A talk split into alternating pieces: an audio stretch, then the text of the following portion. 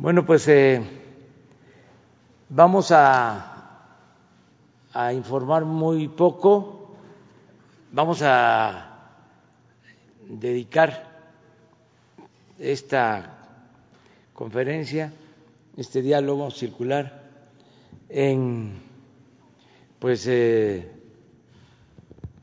una eh, sesión amplia de preguntas respuestas. Nada más eh, estamos muy satisfechos porque se logró un acuerdo para reestructurar la deuda de Argentina. Esto eh, es eh, una buena noticia porque estaban buscando una negociación eh, con el Fondo Monetario Internacional, también con los financieros, los este, poseedores de bonos. Como ustedes eh, saben, eh, el gobierno anterior de Argentina eh, contrató mucha deuda, dejó la situación financiera de Argentina en condiciones lamentables por el volumen de deuda por los compromisos de pago eh, en muy corto tiempo. El nuevo presidente, Alberto Fernández, inició un proceso de negociación eh, para no declarar la suspensión de pagos. Si se hubiese llegado a eso, eh, a lo mejor se iba a generar inestabilidad en los mercados financieros internacionales. Y se buscó en todo momento un acuerdo, eh, se dialogó y parece que fue eh, favorable para Argentina, porque se ampliaron los plazos, hubieron quitas al monto de deuda y lo celebramos de que no eh, se haya optado por la suspensión del pago de la deuda. Esto es estabilidad, esto eh, da mucha tranquilidad en eh, los mercados en lo financiero. Ayer me hicieron llegar este video, es el presidente de Argentina, a ver si lo ponemos. Quiero darle las gracias al Papa Francisco, que estuvo siempre, todo este tiempo, a nuestro lado, ayudándonos silenciosamente. Quiero darle las gracias a Andrés Manuel López Obrador, que cuando lo necesité estuvo a mi lado ayudándome. Quiero darle las gracias al primer ministro Conti de Italia, al presidente de España Pedro Sánchez, al presidente de Francia Macron, a la canciller Merkel, porque todos ellos estuvieron a nuestro lado cuando lo necesitamos en la negociación de esta deuda. Bueno, pues ahora sí, abrimos. ¿Les parece? Eh, eh, hombre, mujer, mujer, hombre. Empezamos contigo.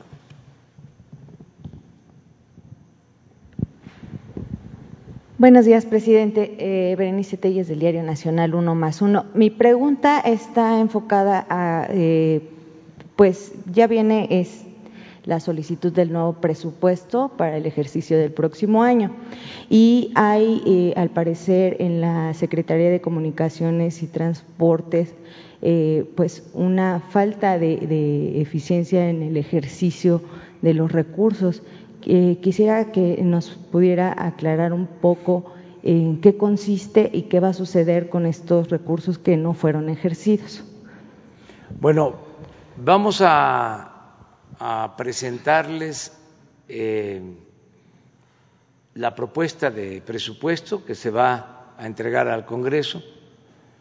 Va a estar aquí el secretario de Hacienda el día 9. Se entrega el 8 el proyecto de presupuesto para eh, que se analice, se discuta y en su caso se apruebe en la Cámara de Diputados, porque esa es la facultad de la Cámara de Diputados. En este caso es una facultad exclusiva de la Cámara de Diputados, no este, corresponde a la Cámara de Senadores. Entonces, eh, se va a enviar el día 8, como lo establece la ley, y el 9, que es, ¿qué día? Miércoles, eh, va a estar aquí el secretario de Hacienda. También eh, vamos a informar sobre el avance en el ejercicio del presupuesto de este año. Se ha ido avanzando de acuerdo al programa. No hay eh, su ejercicio en los presupuestos aprobados, en este caso para comunicación. Estamos avanzando en las obras, todo el programa de mantenimiento de carretera está en proceso, eh, la construcción de caminos, lo mismo, eh, en el caso de dos obras grandes que tienen que ver con trenes, ya está pues eh, a punto de que se reciba, que se entregue el tren en Guadalajara, incluso se piensa inaugurar en este mes. Ese tren llevaba mucha demora, un tren con demora, no, no estaba llegando a tiempo, pero ya este, se resolvió, ya está terminado. Eh, el tren Toluca, Ciudad de México, está avanzando, tiene presupuesto y se está trabajando no, no están detenidas las, las obras. Y así en general, eh, en el caso de las telecomunicaciones, lo mismo, pero informamos con tiempo. E, es, desmiente entonces la información que se publica el día de hoy con respecto a este subejercicio en, en esta secretaría. Entonces, no, presidente. no hay subejercicio. Muy bien. No, este, eh, van, van bien. Este, las, la secretaría se va avanzando. Eh, no hay subejercicio. Gracias. En general. Gracias.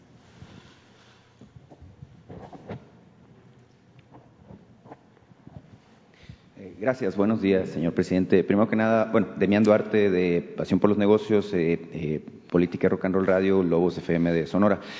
Permítame felicitarle por su segundo informe de gobierno, eh, un interesante documento. Eh, yo, al igual que usted, creo que la infraestructura es el camino, este, así que eh, bien, hay que invertir los recursos públicos en eso, en el desarrollo.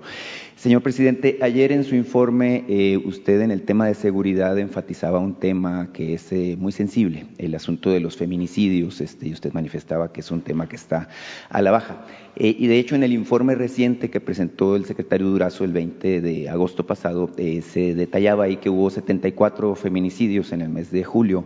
Eh, incluso se daba cuenta de que en Sonora bajó sensiblemente esta situación. Había 13 casos documentados eh, entre el mes de enero y el de julio.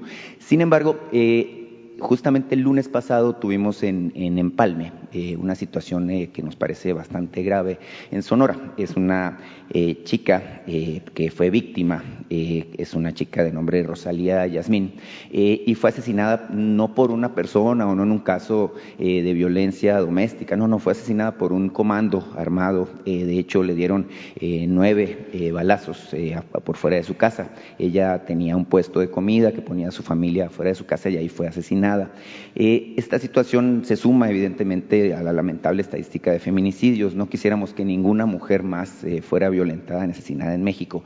Sin embargo, también expresa una situación de inseguridad que eh, vivimos en Sonora, muy en particular en la región de Guaymas y Empalme. Los ciudadanos de estos dos municipios, bueno, me contactaron y me pidieron que le expresara su preocupación por la situación. Me dicen que son un par de ciudades sin ley, donde las autoridades no han podido hacer nada para frenar la, la, ola de violencia y en particular, bueno, me pidieron que le expresara esta situación, la preocupación por el caso de Yasmín, pero también, este, bueno, pedirle que se intervenga de manera pues tajante para frenar la ola de violencia y de inseguridad que se vive ahí. ¿Qué, que, les puede responder, por favor?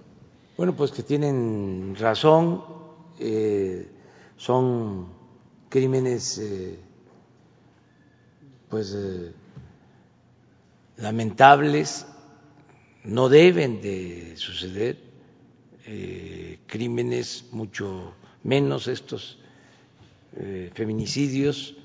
Estamos todos los días atendiendo el problema de la inseguridad, de la violencia. Eh, lo que dije ayer, hemos avanzado eh, en detener el crecimiento de la incidencia delictiva en casi todos los delitos, menos en dos, en extorsión y homicidios dolosos. Me gustaría que, a ver si pueden poner el último reporte de datos eh, oficiales, lo que se informó hace, mande, sí, el corte hasta el día 20. Eh, van a ver ustedes que hay disminución en muchos. En el caso del feminicidio es muy poco, es la disminución, o sea, se ha mantenido, si tomamos como eh, antecedente noviembre del, del 18, desde que estamos en el gobierno. Entonces, casi en todos, repito, los homicidios ha habido eh, disminución menos en eh, homicidios y en extorsión. ¿Por qué nos ha costado mm, reducir el número de homicidios? Porque tiene que ver mucho con la delincuencia organizada. Eh, y constantemente hay confrontación, enfrentamientos entre grupos. Eh, y eso nos aumenta el número de homicidios. Hay un porcentaje de todos los homicidios del país, del orden del 75% de los homicidios, tienen que ver con el crimen organizado. Y no es este justificación.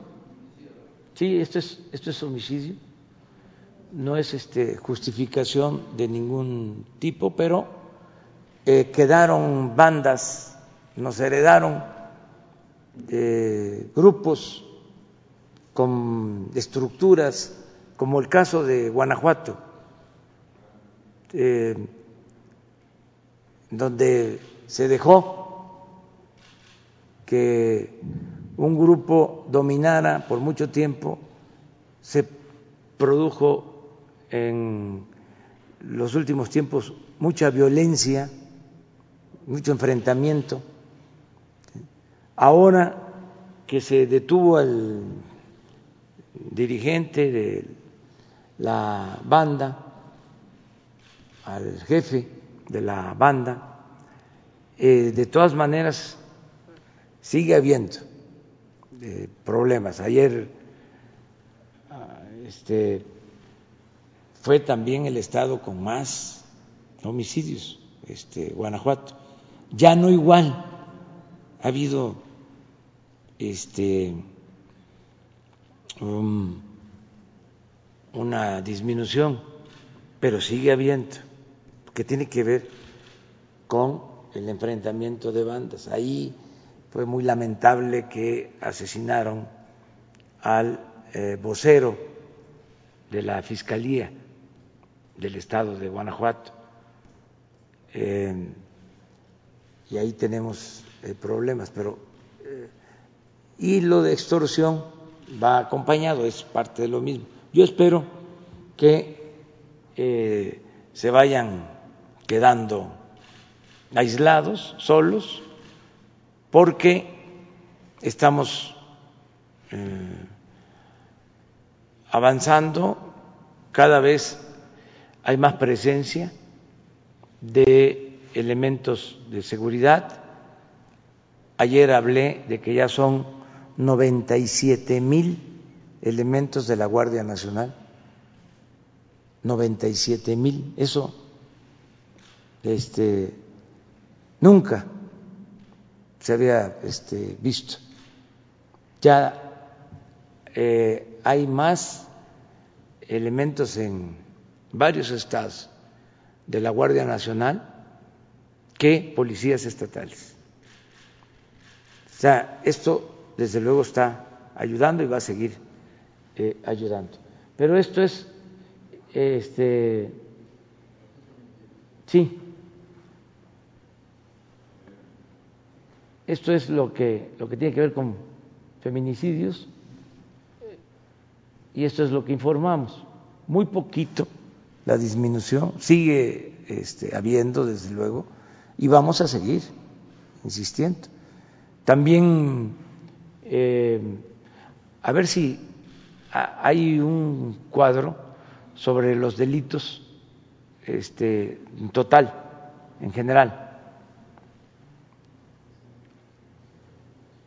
una, una, gráfica para, para verlos todos. Robo a casa, habitación, robo a transeúnte, robo de vehículo, secuestro. O sea, y van a ver que sí hay una disminución, en general del 30%, en promedio. Y no hemos podido disminuir más feminicidio. Eh, sí, aquí están. Homicidio doloso. Este es de un mes a otro. No. Sí, no es de. Así es un, en el año.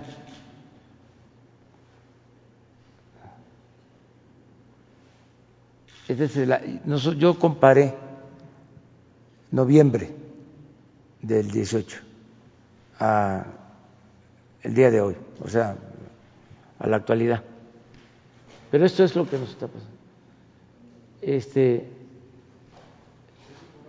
robo de negocio 21 menos, violación 8.2 menos, robo total 22.5 menos feminicidio 5.4 arriba de eh, 19-20, por eso sale así. Con el primer semestre del sí. Y este y aquí por ejemplo extorsión está este, menos, pero si se compara de como lo hice de noviembre a la actualidad está arriba. secuestro 40 menos. Entonces, pero tenemos que seguir adelante. Tengo eh, confianza de que vamos a eh, serenar al país, se va a disminuir la incidencia delictiva, porque ya no hay contubernio, no hay eh, asociación delictuosa entre la delincuencia organizada y las autoridades. Está bien pintada la raya. Entonces, no hay ventas de plaza, no hay acuerdos, mucho menos lo que pasaba y que se está ventilando con el caso de García Luna. Eso ya no existe.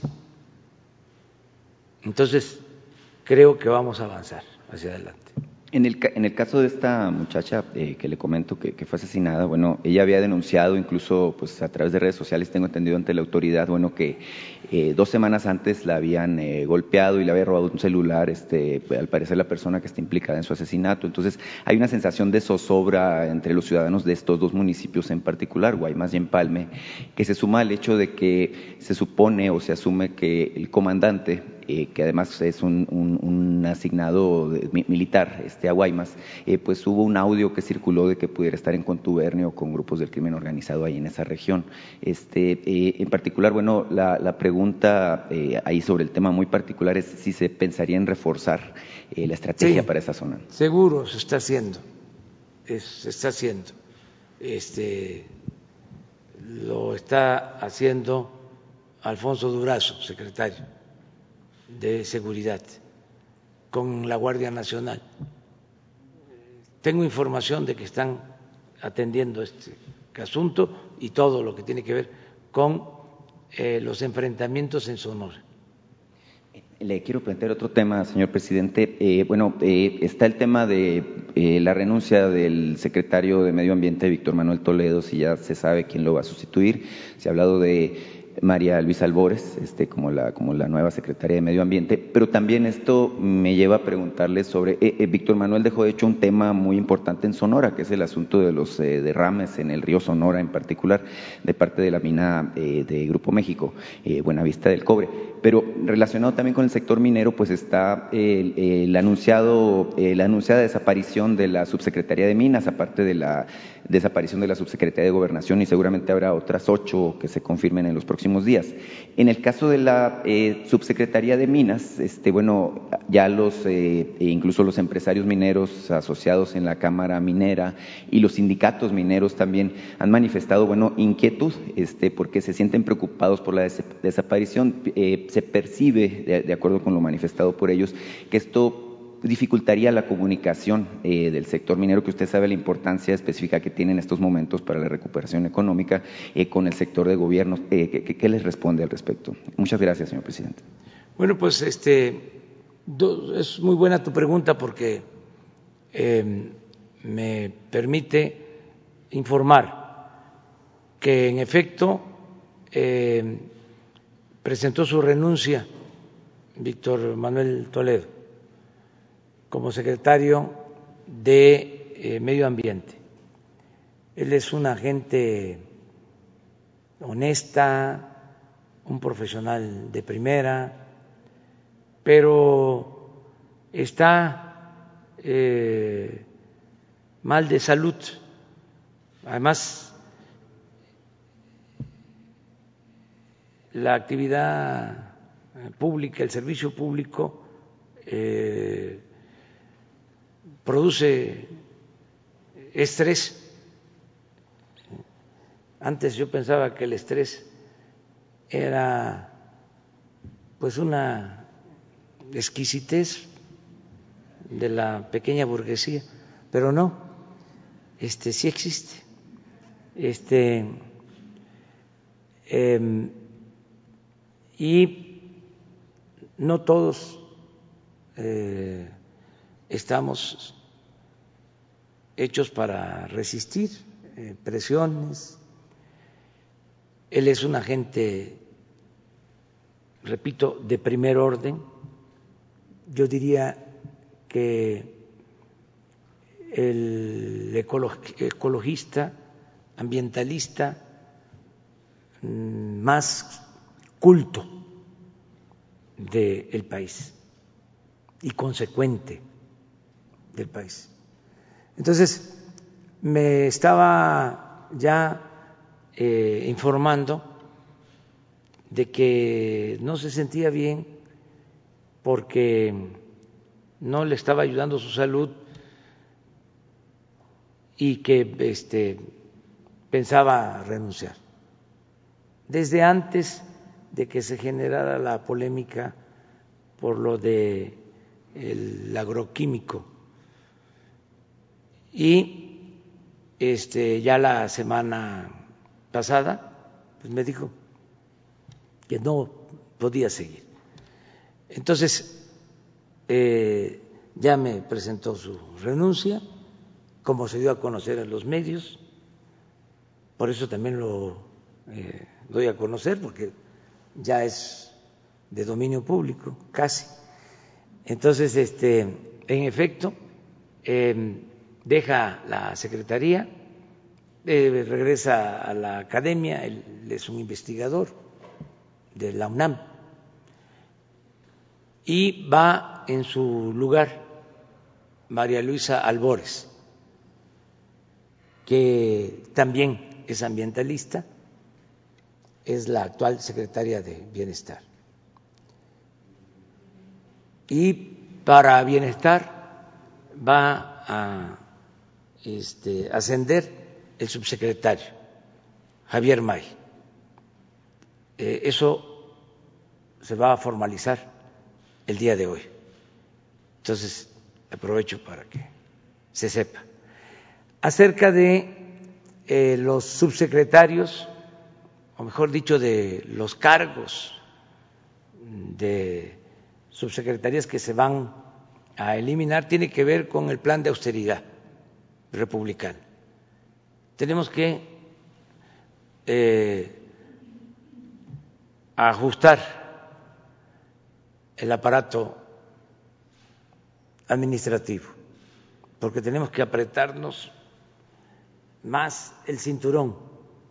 El gobierno tiene que apretarse más el cinturón para eh, tener presupuesto y seguir ayudando a la gente.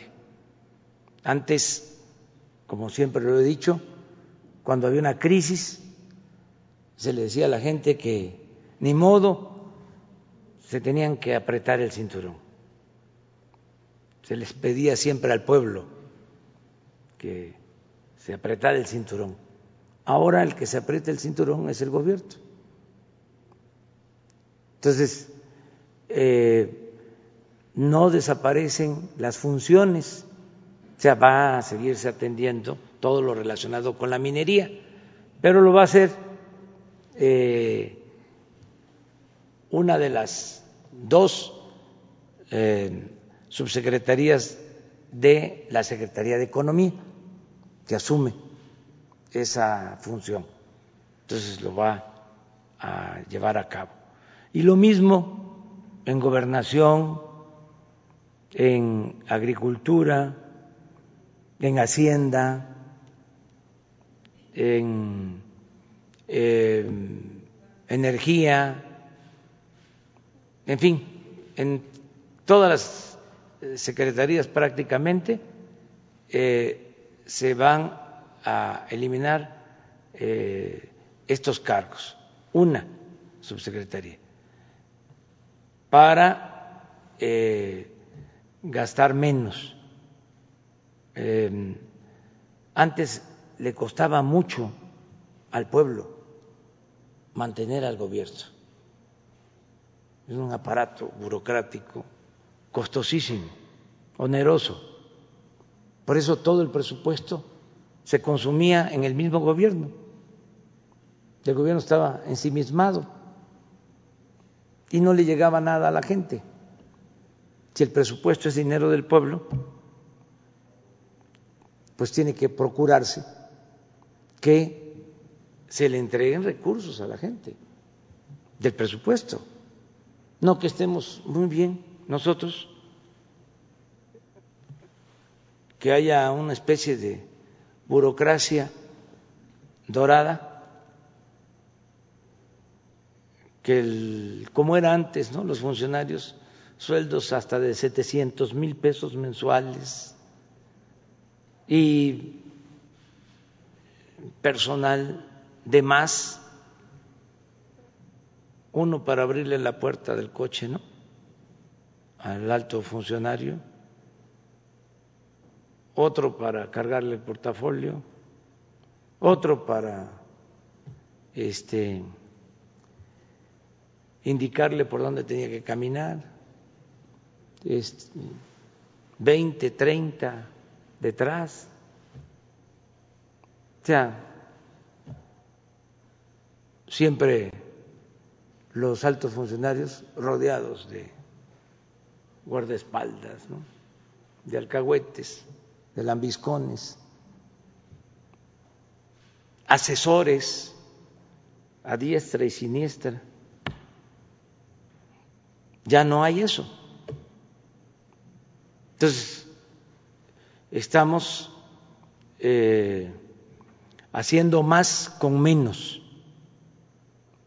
Esa es la austeridad republicana. Pues eh, nos vamos a ahorrar bastante mm, dinero. Ahora, en, el informe eh, se explica, eh, nos hemos ahorrado por no permitir la corrupción y por la austeridad republicana, calculo en el tiempo que llevamos más de 500 mil millones de pesos. Por eso no tenemos problema para financiar los programas de bienestar que van a la gente. No tenemos problema para financiar la educación pública para financiar la salud. Imagínense, mm, tuvimos que enfrentar, estamos enfrentando la pandemia y eh, en vez de eh, reducir el presupuesto, se amplió el presupuesto en 40 mil millones de pesos adicionales, el presupuesto de salud. Eh, nada más, lo dije ayer, se contrataron 47 mil trabajadores de la salud por la pandemia. Eh, rehabilitamos y terminamos hospitales eh, que habían quedado en el abandono y no se cobran las pruebas, no se cobra la atención médica. Eh, todos los que han necesitado atención por padecer de COVID han sido atendidos eh, de manera gratuita. Todo esto por el manejo austero del presupuesto. Si le hubiésemos seguido con el tren de gasto que se llevaba antes, pues no hubiésemos tenido presupuesto o no se hubiese contado con presupuesto o se hubiese tenido que pedir crédito, seguir endeudando al país y eso no lo hemos hecho. Entonces, por eso la austeridad, pero sí es bastante lo que hemos ahorrado y vamos a seguir así, porque la austeridad no es un asunto administrativo, es un asunto de principios. No puede ser que eh, el presupuesto que es de todos lo disfruten solo una minoría y que el pueblo no reciba nada o reciba muy poco entonces estamos procurando una distribución equitativa, justa del presupuesto.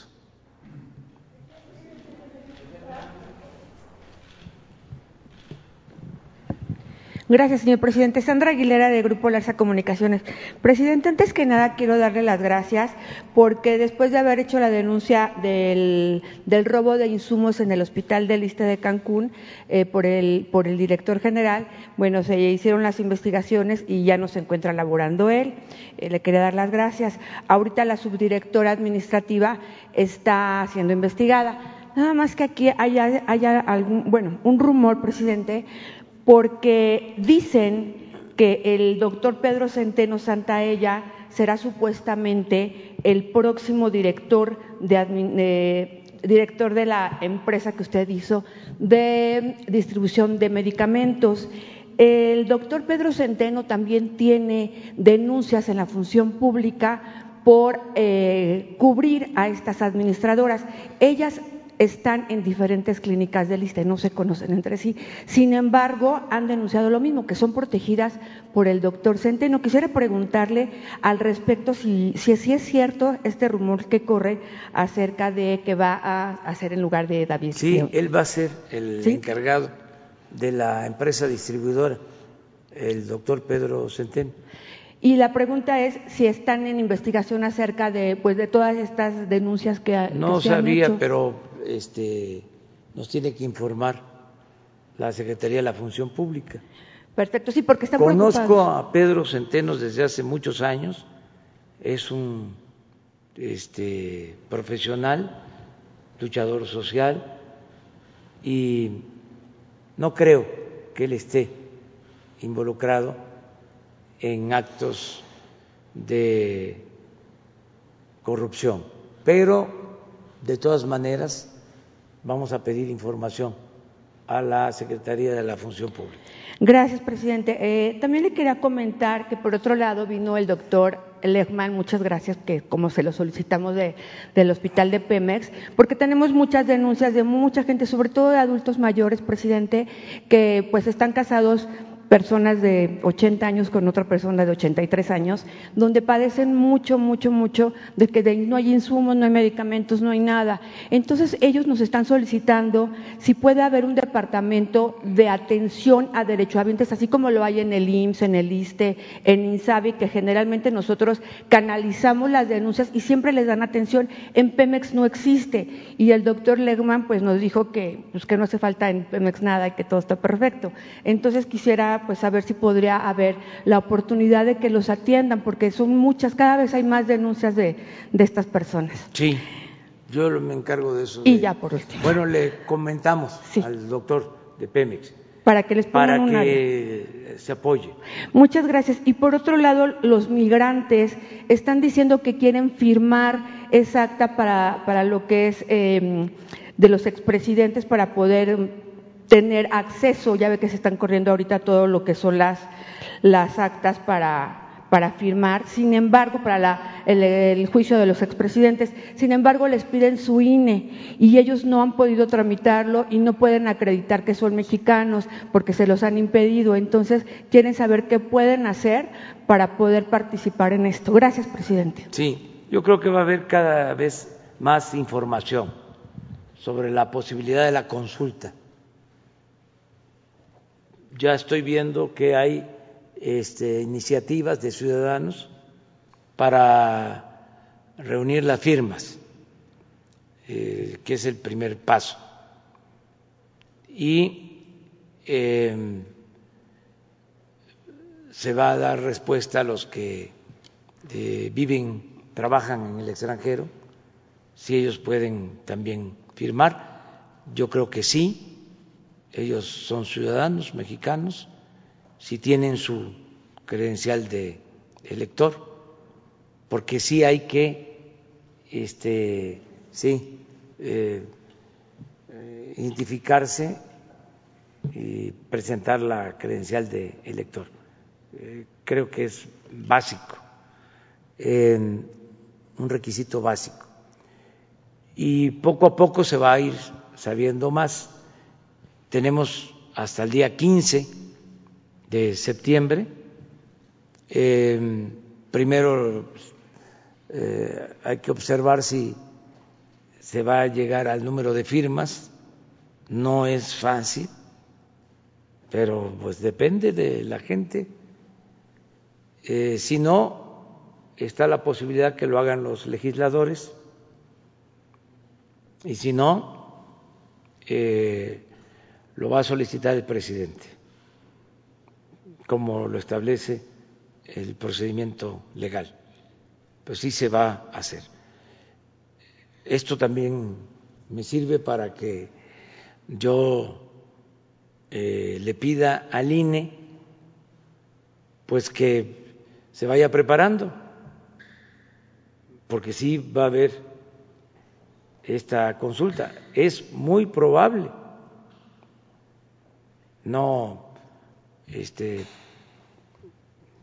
sabemos así a ciencia cierta, pero es muy probable. ¿Y por qué le digo esto al INE? Porque eh, leí unas declaraciones eh, donde hasta me pareció extraño, están ellos diciendo que es muy difícil de hacer una consulta. ¿Cómo? Este, si ellos son los que tienen que este, promover que haya democracia. Sí, sí, pero pues este que también se ajusten, ¿no? El cinturón y que hagan más con menos, que ahorren, pero no puede ser que sea por dinero, pues. No puede condicionarse a que se va a requerir más dinero. Si la gente quiere que haya una consulta, porque en la democracia el pueblo es el que manda, el pueblo es el que decide, pues eh, hay que hacerle caso a la gente, hay que hacerle caso al pueblo. Y si no les gusta a ellos, porque no estén de acuerdo, por alguna razón, pues no son los indicados para opinar sobre eso, si son los jueces, si es el árbitro. También pues aprovecho para decir de que vamos a presentar nuestra queja ante el Tribunal Electoral porque el INE no se quita un mensaje en televisión porque hablo del Papa Francisco, cuando el Papa Francisco es, además de líder religioso, jefe de Estado, pero el colmo es que me llaman la atención porque hablo de conservadores, no les gusta que yo llame a nuestros adversarios, con todo respeto, conservadores. Entonces, ¿cómo les voy a llamar? Porque no son liberales, tampoco progresistas.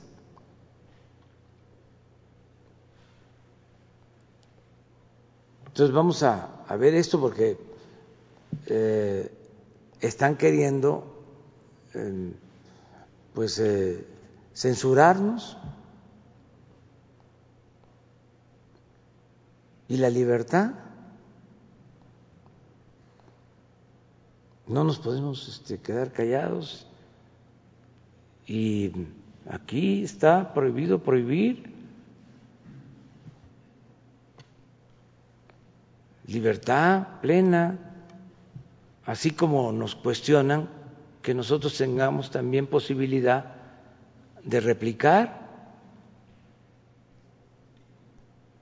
Entonces, eh, ¿qué quieren? ¿Que no hablemos?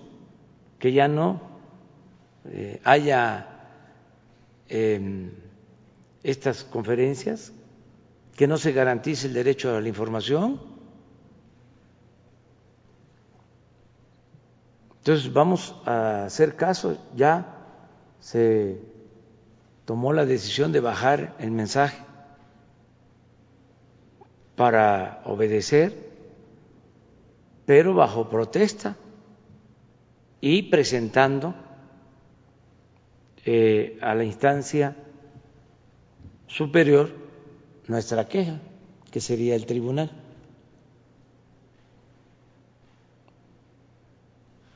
Aprovechando que sale el tema. Muy bien, compañero. Gracias, presidente. Buenos días, este Víctor Blogs para México Informa. Eh, le quiero hacer una pregunta, presidente, respecto a lo que está comentando ahorita. Usted ha comentado y lo, ha mencionado muchísimas veces este, que en su gobierno no existe la censura para los medios de comunicación eh, y sobre todo hablo por los medios independientes, los medios digitales, eh, porque han denunciado compañeros eh, que sí existe una regulación por parte de, de verificadores en plataformas digitales en, eh, en particularmente, eh, pues ya sabe, Facebook, eh, YouTube, Twitter. la situación es de que estos verificadores que revisan el contenido clasifican el contenido como falso o engañoso. Cuando usted también lo ha comentado aquí en sus conferencias, presidente, periodistas, columnistas reconocidos también han creado eh, pues, eh, o publicado eh, información falsa en, ese sentido. Entonces, la pregunta sería, ¿quién verifica al verificador? ¿O, quién sería el encargado para, realmente verificar este, que se ponga en una balanza correcta o que se equilibre más bien el, el contenido que al fin y al cabo pues es, es el que se comparte en, las redes sociales, presidente. Entonces, esta sería la primera pregunta, presidente. Pues yo pienso que corresponde eh, tanto a Twitter como a Facebook este, establecer eh, reglas eh, que no limiten la libertad. Y que este, al mismo tiempo eh, se transparente quiénes son los que promueven eh, ciertos programas o campañas en las redes y cuánto pagan o sea, que se transparente el manejo del dinero, pero que no haya censura.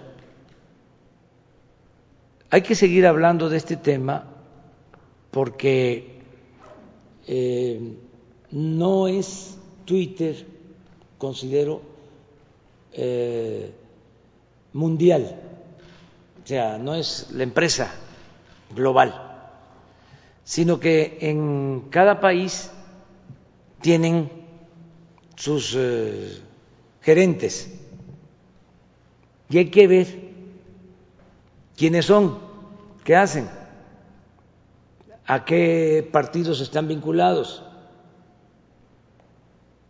Son libres para tener simpatías, pero al mismo tiempo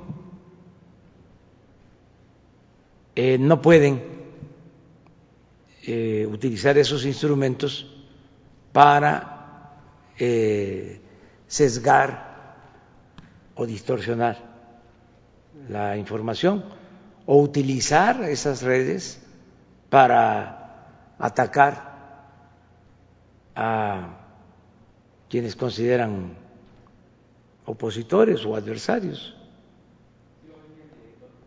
Sí, vamos ahora a buscar que se concrete, que vengan, que informen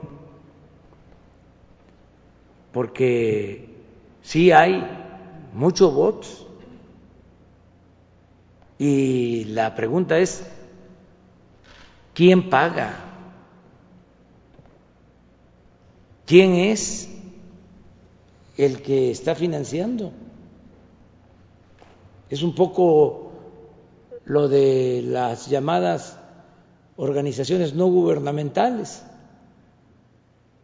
Esta asociación, ¿cómo se llama? Mexicanos en pro de la corrupción, este, que se enojan mucho porque dimos a conocer que tienen financiamiento hasta del extranjero para atacarnos. Y ellos y ellos este eh, se sitúan se colocan como paladines de la transparencia. No siempre son los que están dando a conocer eh, denuncias en contra nuestra y promueven amparos. Y bueno si tienen financiamiento de empresas, de asociaciones extranjeras, fundaciones, pues vamos a saber quién es quién en la promoción, transparencia no es eh, limitar la libertad, no, sino saber si es inserción pagada. ¿Se acuerdan cómo era antes en los periódicos? Se publicaba una página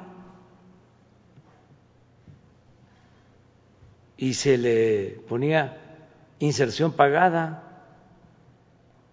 para que el lector supiera de que se pagaba. Hay este noticieros o programas en redes sociales que están financiados o que pagan para eh, que se difundan en redes, pues hay que ponerle cuánto pagan. Eso es todo. Pero eh, no censurar a nadie. Presidente, eh, la segunda situación es eh, eh, su opinión eh, al respecto, Gorta, también lo que, lo que, usted estaba comentando sobre el INE. en dos estados de la República comentar, o, o, más bien comenta el INE de que no va a poder transmitir este, ya la mañanera. Si, si, usted me puede dar este, su punto de vista al respecto. No estoy de acuerdo porque esto no es propaganda, es información y también ya presentamos nuestra queja sobre este tema. Si estuviese yo llamando a votar por un partido o por un candidato, pero aquí se tocan temas generales, se informa. Entonces, eh, hay que analizar este asunto, si es una intromisión al proceso electoral, si realmente este, se concibe o se puede considerar como propaganda, pero analizarlo para que se resuelva bien. Y estamos eh, acudiendo a las instancias. No es solo la definición del INE, pero tenemos que ir al tribunal para ver qué, qué resuelve. Mm, compañera, mujer, pero ella. Yo, tú eres Sheila, ¿no? Sí, es que estoy, tratando de que, que, como ya habló uno de Sonora, pero mañana sí. Gracias, presidente. Lisbeth Álvarez, del diario Basta y Grupo Cantón. Presidente, el día de ayer, este, durante su informe, había ciudadanos que vinieron para felicitarlo. Sin embargo, hay dos temas también que a ellos les piensan que todavía falta en su gobierno. Uno de ellos es que eh, falta que la Guardia Nacional sustituya a la Secretaría de la Defensa Nacional porque estamos viviendo un estado policía y el pueblo está subordinado a las Fuerzas Armadas. Otro de los temas es que ellos me mencionan que falta una secretaría de la presidencia para que coordine a todos los secretarios porque estos no están jalando parejo. Fueron sus comentarios y que hicieron el día de ayer. Mi primer cuestionamiento. Gracias. Bueno, pues este, ese es el propósito de informar. Algunos este, opositores eh, dijeron que no había nada nuevo en el informe, que fue como una mañanera. Pues a lo mejor tienen razón porque como informamos todos los días, antes un presidente no informaba, solo en el informe, entonces estaban esperando eh, noticias espectaculares, si se daban, pero nosotros aquí estamos diario informando. Claro, en el informe de ayer lo que hice fue reafirmar cuáles son nuestros principios básicos para la acción gubernamental, lo que venimos haciendo, cómo a pesar de la pandemia no mm, hemos dejado de avanzar en el propósito de transformar al país.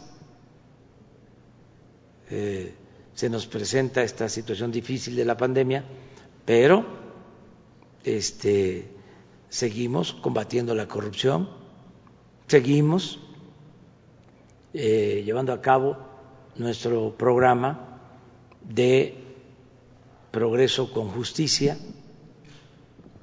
haciendo obras públicas, creando empleos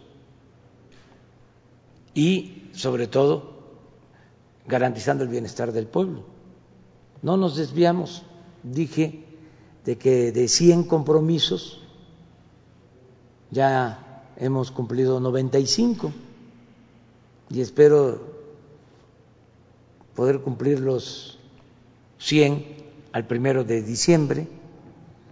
A lo mejor va a haber uno ahí más difícil de los cinco que faltan, que es el que puedan eh, trasladarse todas las dependencias federales, la descentralización a los estados, que a lo mejor no vamos a poder cumplir eso en diciembre, pero vamos a tener ya ah, avances, ya algunas secretarías ya en los estados eso eh, se detuvo por la pandemia y necesitábamos eh, actuar eh,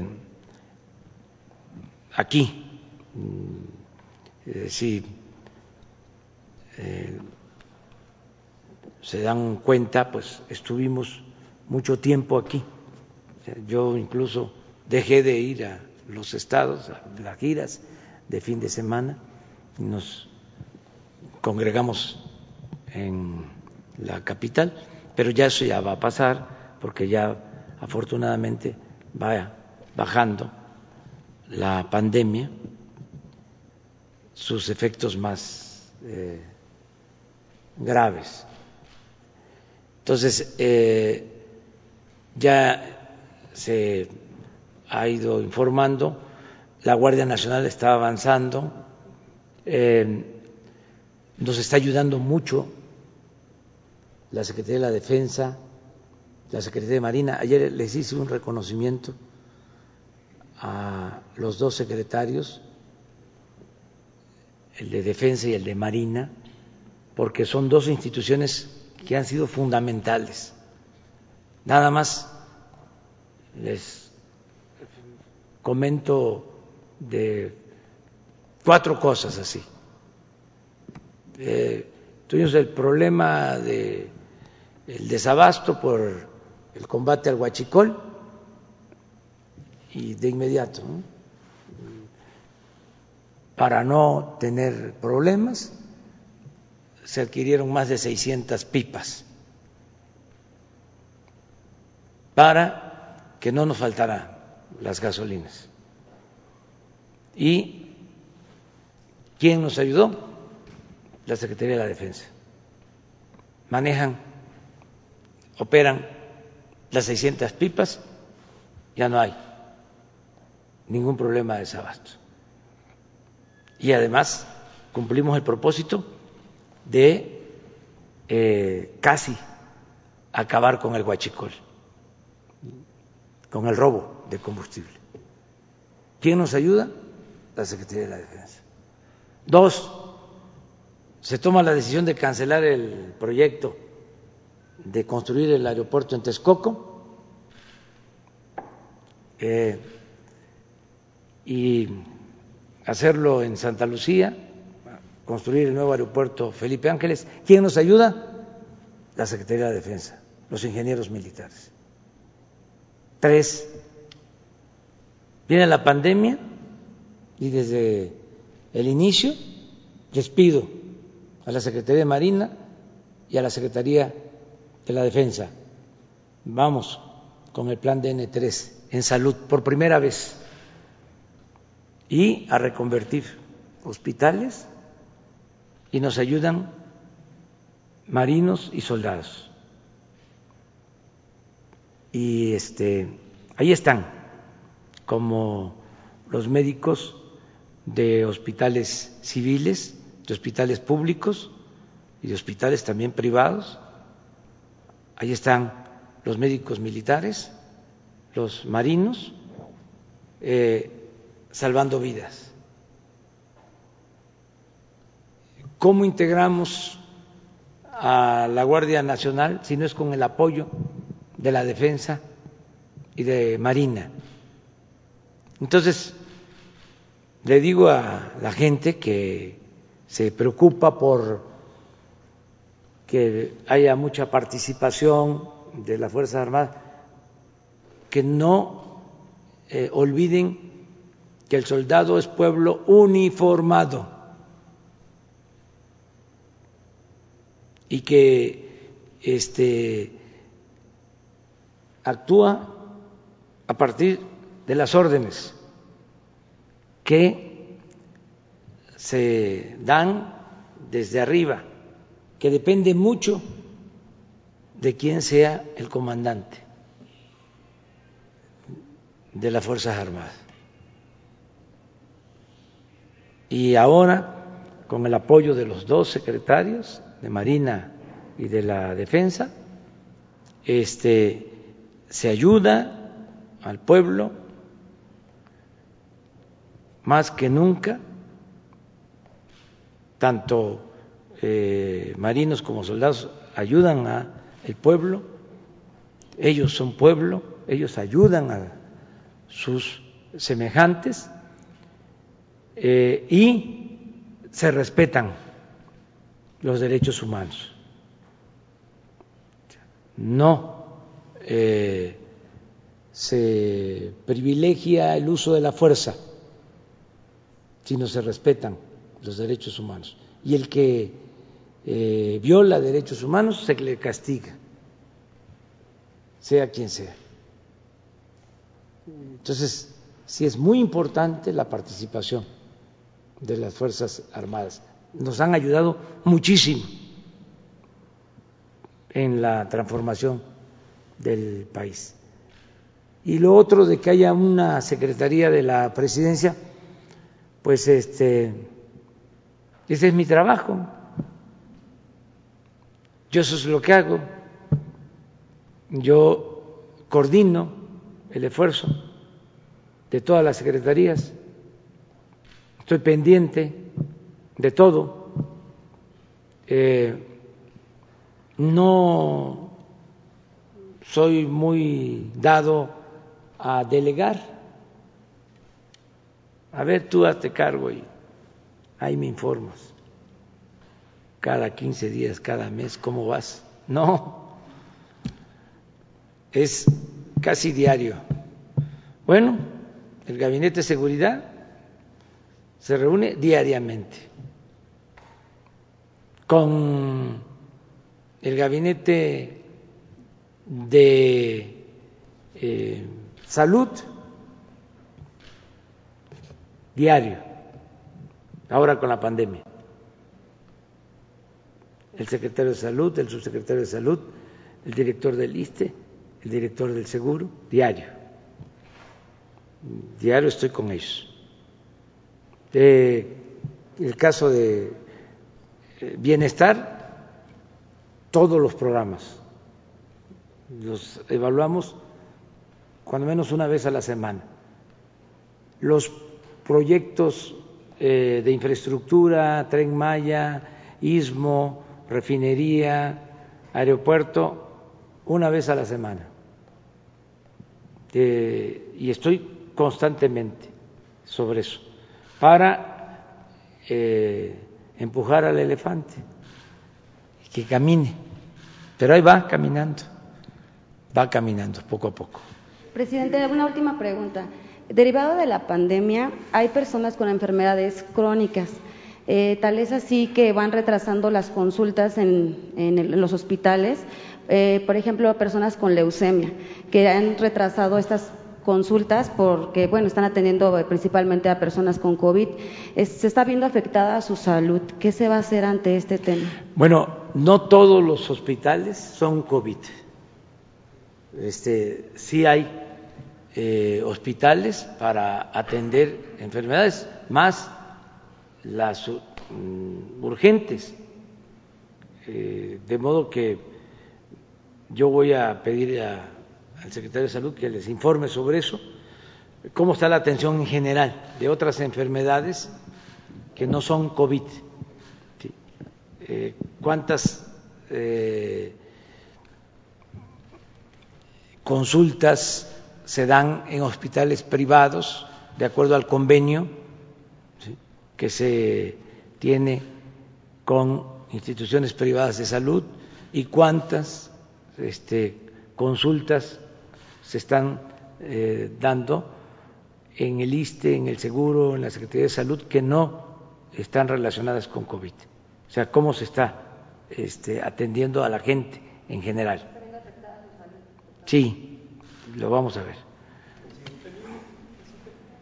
Y luego sigue la compañía de atrás.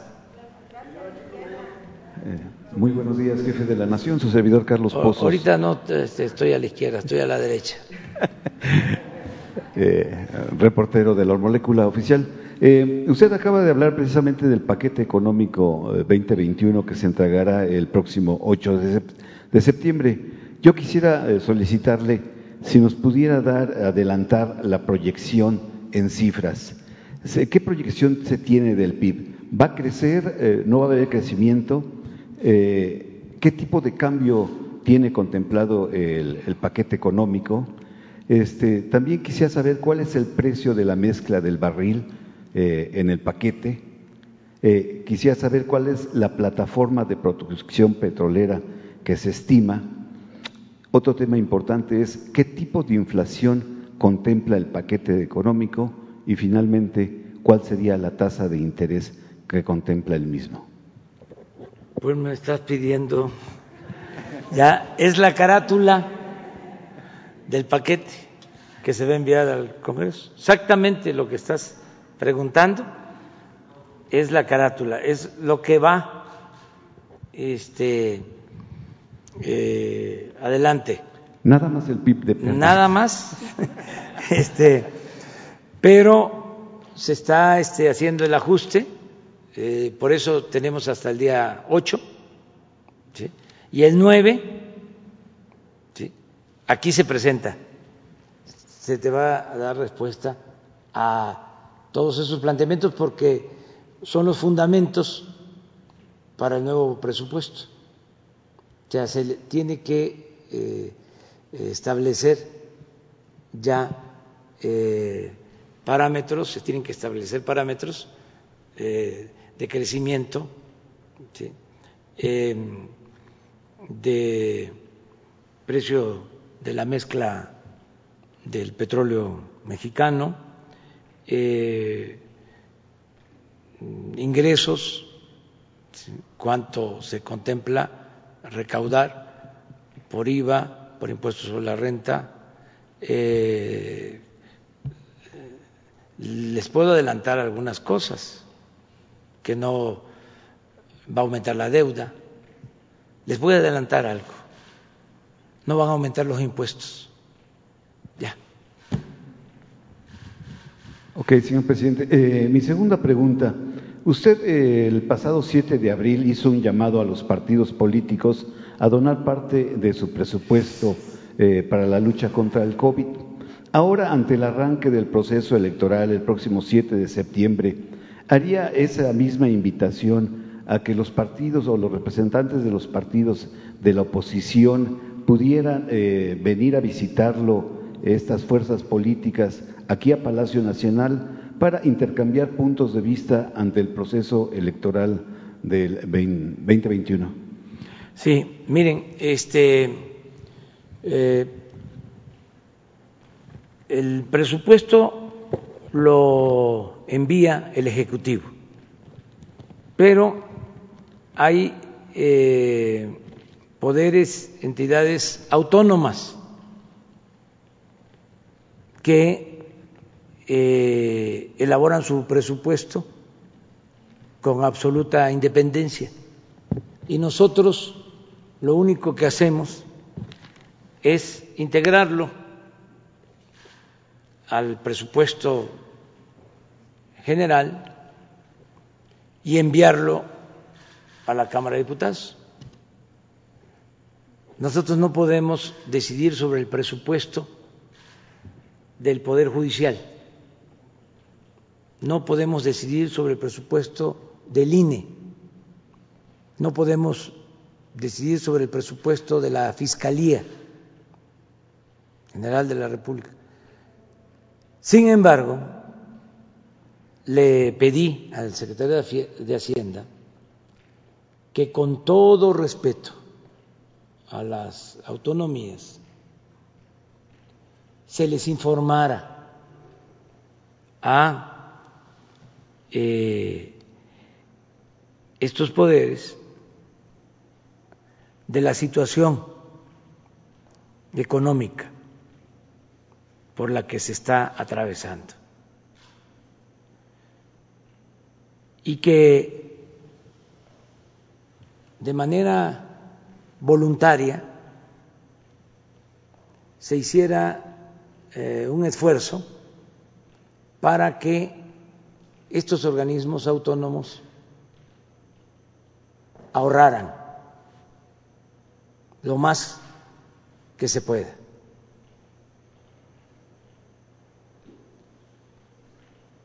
por la caída en la economía, por la crisis sanitaria, se envió un escrito. Hace como cinco días o una semana, de manera muy respetuosa. Y eh, yo considero que van a tomar en cuenta este llamamiento. Lo han hecho ya en otras ocasiones. El año pasado, por ejemplo, el Poder Legislativo redujo mucho sus gastos, porque en otros tiempos se daban eh, la gran vida o derrochaban Ah, en la Cámara de Diputados, en la Cámara de Senadores, ha habido austeridad con relación a lo que pasaba en años este, anteriores. Entonces yo espero que esto se haga.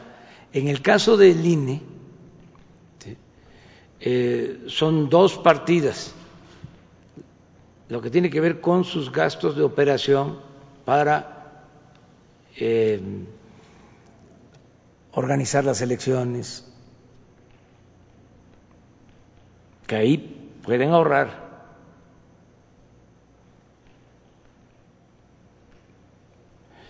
Y la otra partida es la que el INE entrega por ley a los partidos.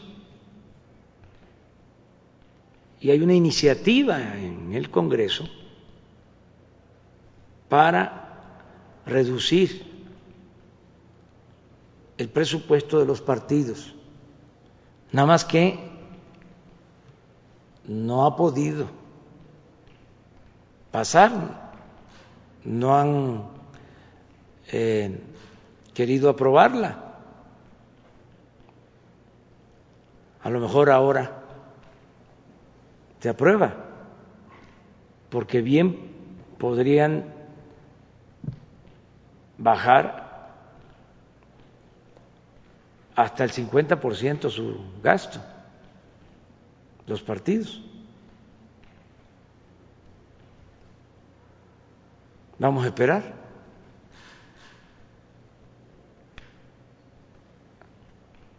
En una de esas este, nos dan la buena noticia de que este, van a,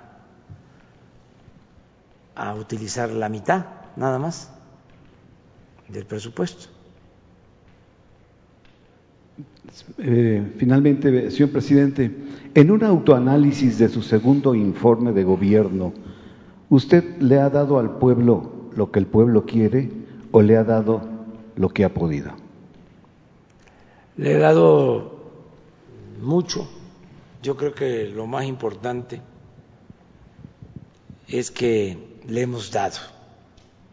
Hay gobiernos que dan y ese es el nuestro. Y hay gobiernos que quitan. Así eran los de antes. Nosotros estamos, le damos al pueblo lo que es del pueblo, lo que por derecho le corresponde. Entonces,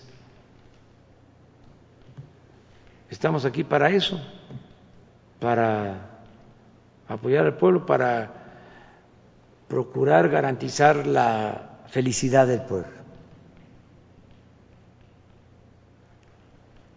No tengo este, ningún problema de conciencia en ese sentido. Incluso es un timbre de orgullo poder decir que estamos ayudando a mucha gente. Imagínense si no va a ser un un orgullo poder informar que en menos de dos años aumentó el salario mínimo en 36%. ¿Cuándo? Por poner un ejemplo. Y otras cosas, muchas más. El que se haya elevado a rango constitucional el derecho a la pensión, por modesta que sea, es una ayuda para los adultos mayores. El que las niñas, niños con discapacidad, casi un millón estén recibiendo pensiones, que 11 millones de estudiantes tengan becas 11 millones. ¿Cuándo? Ayer eh, hablaba de cómo los ecologistas que se callaron durante el periodo neoliberal y ahora nos atacan, no toman en cuenta que del 88 hasta el 2018, 30 años, de Salinas hasta la pasada administración, entregaron concesiones para la explotación minera por cerca de 120 millones de hectáreas del territorio nacional. Concesionaron el 60% del territorio nacional. Hay propietarios pequeños, ejidatarios, comuneros, que ni siquiera se enteraron de que ya lo que está debajo de sus tierras, lo que está en el subsuelo, ya está concesionado en muchos casos a empresas extranjeras. Ni Porfirio Díaz se atrevió a tanto. 60 millones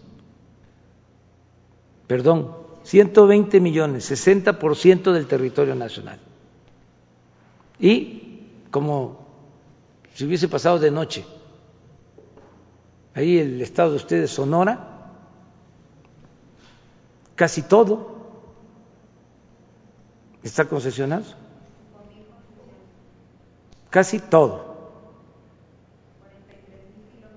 Sí, sí, Chihuahua, Durango, bueno, Oaxaca. Entonces, eh, nosotros no hemos entregado una sola concesión. Una sola concesión se ha entregado. Y entre otras cosas es, bueno, ¿Y para qué vamos a seguir entregando concesiones? ¿Cuándo van a terminar en el supuesto de que dedicaran esa superficie a la explotación minera? ¿Cuándo terminarían de explotar esas 120 eh, millones de hectáreas? Nunca. Es eterno. Entonces, ¿para qué les dieron tantas concesiones? Si no van a poder explotarlas. Ah, para especular con esos títulos de concesión en el mercado financiero.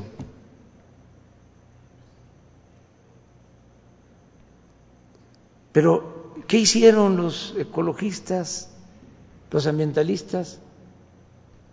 Cuando hasta el cerro de San Luis Potosí, que es el emblema del Estado, desapareció, lo devastaron.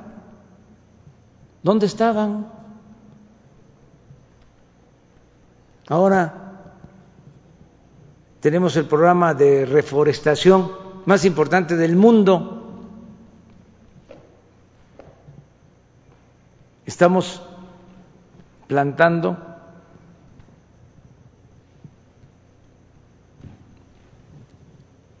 mil millones de árboles, mil millones de árboles frutales y maderables. Entonces, sí me genera satisfacción el poder decir, se está eh, ayudando a la gente. Imagínense, para sembrar estos árboles están trabajando de planta de manera permanente más de 400 mil sembradores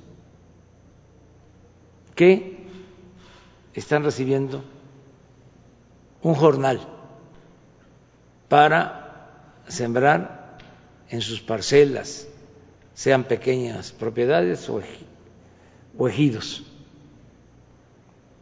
más de 400 mil. Y lo vamos a mantener este programa todo el sexenio. No les va a faltar nunca su apoyo. No hay permiso para maíz transgénico, para el fracking. Cuidamos el agua, que los gobiernos eh, neoliberales hubiesen convocado a una consulta para ver si se eh, permitía la construcción de la cervecera en Mexicali? ¿Lo hubiesen hecho? si ellos habían dado ya permiso para dejar sin agua a la población de Mexicali. Entonces sí me siento muy orgulloso y satisfecho. Desde luego falta, falta, falta mucho. para sentar las bases al primero de diciembre porque en estos tres meses vamos a avanzar muchísimo para dejar ya los cimientos y luego terminar la obra de edificación, o sea, consolidar la transformación, seguir eh, atendiendo al pueblo para seguir contando con su respaldo. Porque es así. Si se atiende al pueblo, hay respaldo del pueblo. Si no se le atiende al pueblo, no dura un gobierno, o dura con el uso de la fuerza, o dura comprando lealtades, comprando conciencias, pagando publicidad con dinero para que este se alabe al gobernante. Pero sostenerse sin entregar dinero para publicidad, eh, sostenerse llevando a cabo una transformación requiere del apoyo de la gente. Lo que decía el presidente Juárez, con el pueblo todo, sin el pueblo nada. Entonces, hasta ahora nos ha estado apoyando el pueblo, eh, nos respalda la mayoría de los mexicanos y por eso vamos a seguir adelante. Buenos días, presidente. Eh, ahorita acaba de decir que no habrá más impuestos, pero Morena en el Senado eh, está pensando grabar las herencias y refrescos. ¿Usted opina que no debe Morena iniciar una discusión eh, sobre progresividad fiscal? Yo creo que este, no deben de aumentar los impuestos en términos reales, o sea, para que se entienda. O sea, se va a aumentar lo que es inflación, pero no hay un aumento en términos reales. No debe de haber aumentos. Y en el caso de los refrescos y de este, productos industrializados y eh, cigarros, este, alcohol, siempre se ha establecido como eh, norma el aumentar los impuestos para que el gobierno tenga de esa forma dinero y pueda llevar a cabo campañas eh, contra el alcoholismo, contra el tabaquismo, en este caso contra los productos chatarra. Yo no estoy de acuerdo con eso, porque no se puede traficar con la salud del pueblo. O sea, no es, a ver, dame. Este, y así eh, ya puedes eh, vender tus productos. No estoy de acuerdo con eso. Yo creo que el gobierno tiene que eh, hacer campañas de orientación nutricional como parte de su acción en lo fundamental, sobre todo en lo que tiene que ver con la salud, que este, se oriente a la gente de no consumir productos chatarra con excesos de azúcar, de sal, de químicos. Nosotros tenemos esa campaña y va a ir a fondo, porque eh, eso afecta la salud del pueblo, sobre todo en el caso de los niños y enfermedades como diabetes, como hipertensión, la obesidad, tiene que ver con eso.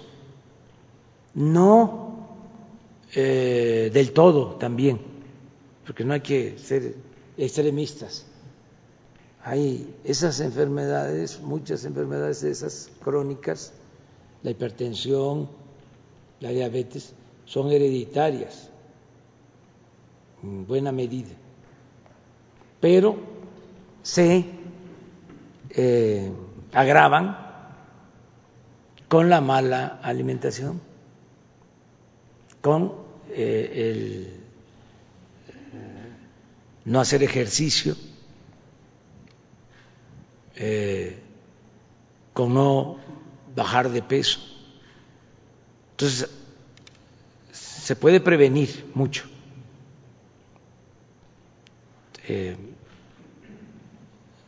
Ahora se ha ido avanzando porque ya hay un nuevo etiquetado en donde se informa sobre lo que contienen los productos industrializados. Eso lo considero más importante que estar grabando y grabando y grabando este, eh, estos productos. Además, a veces, ¿saben que eh, llevan a cabo algunas empresas que cuando se dan los aumentos de estos impuestos, inmediatamente ellos le agregan algo más, aprovechan el viaje, pues, y le echan la culpa al gobierno. Si un refresco este, valía un peso, estoy hablando de mis tiempos, mis tiempos, lo más que tomábamos en mi pueblo, cuando empezaron las bebidas este, industrializadas, eran las gaseosas, este, que se hacían de manera artesanal. Pero bueno, imaginemos que es un peso y aumenta el impuesto 20 centavos. Entonces ya costaría el refresco 1.20. Sí, pero no lo van a vender en 1.20. No todos, no puedo generalizar, pero sí aprovechan el viaje para venderlo en 1.40. Y entonces, ¿quién fue? ¿O por qué? Pues es que aumentó el impuesto. ¿Cuándo lo hacían? Exactamente en esta temporada de fin de año que se va a aprobar la ley de ingresos, siempre a finales. Entonces, por eso para enero arriba los precios. Entonces, presidente, no está muy de acuerdo con estas iniciativas. No, pero además, este, con todo respeto, si es el Senado, pues eh, hasta que llegue la ley de ingresos, podrían ellos este, plantearlo. Y tienen facultad en el caso de la ley de ingresos. En el caso del presupuesto, no. El presupuesto es facultad exclusiva de la Cámara de Diputados. Presidente, y en otro tema preguntarle si se puede esperar que en el proyecto del presupuesto del 2021 que usted va a presentar vendría un plan de reactivación basado en obras de infraestructura como piden los empresarios. Pues sí, desde luego. Viene presupuesto para las refinerías, viene presupuesto para la producción de petróleo, viene presupuesto para la generación de energía eléctrica, viene presupuesto para el tren Maya, viene presupuesto para terminar el aeropuerto Felipe Ángeles, viene presupuesto para conservación de las carreteras, viene presupuesto para construir nuevos caminos, muchísima infraestructura, mucha. Con la este, participación de la iniciativa. Además, este, con participación de la iniciativa privada, pero sin endeudar al país, porque eh, un día les voy a mostrar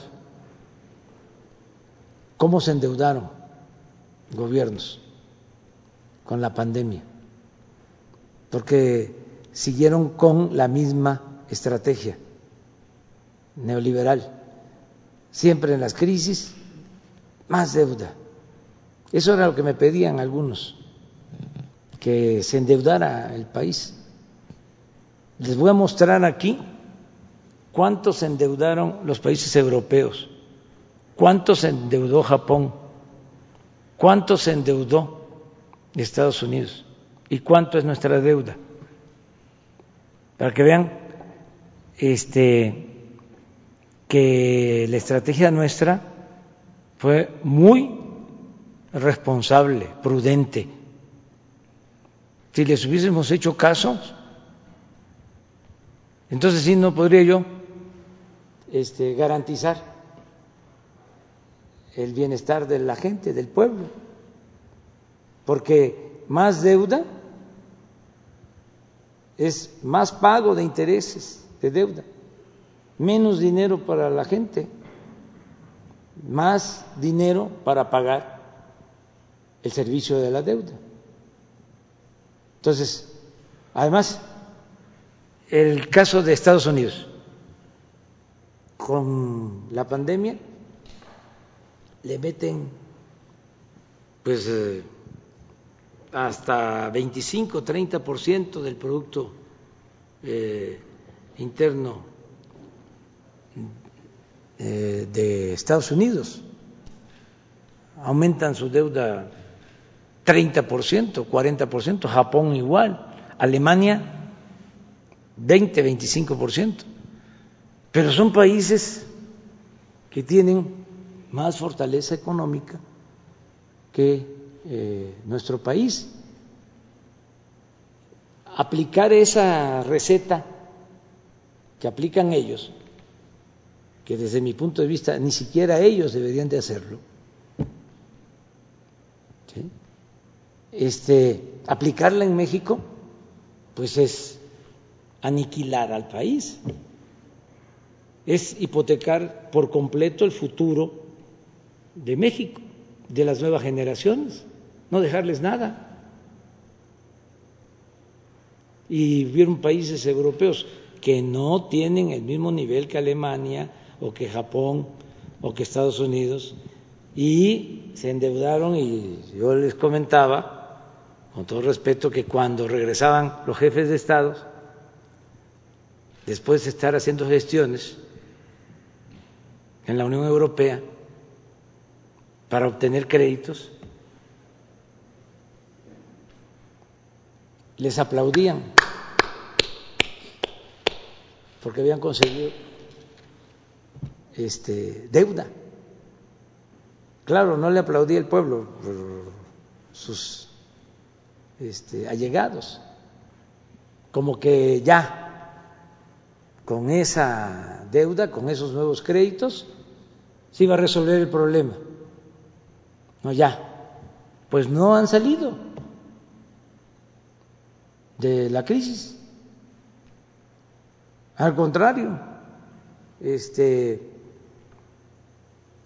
van a complicarse más su situación económica con esa estrategia. Entonces, México, lo dije ayer, eh, es de los pocos países que optó por una estrategia distinta. Ya no es deuda para darle a los de arriba, porque si llueve fuerte arriba, gotea abajo. No, no fue deuda, fue apretarnos el cinturón, austeridad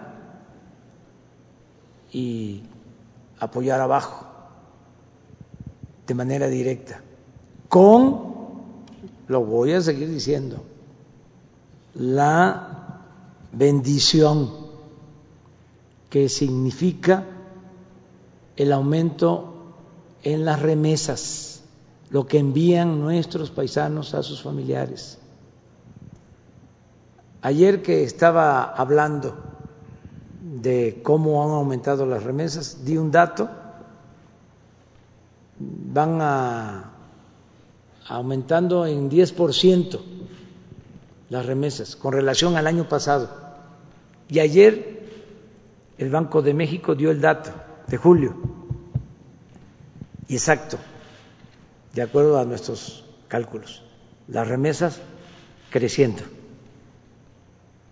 El dato del Banco de México de ayer con relación a lo que llegó de remesas en julio. Entonces esto nos está ayudando mucho.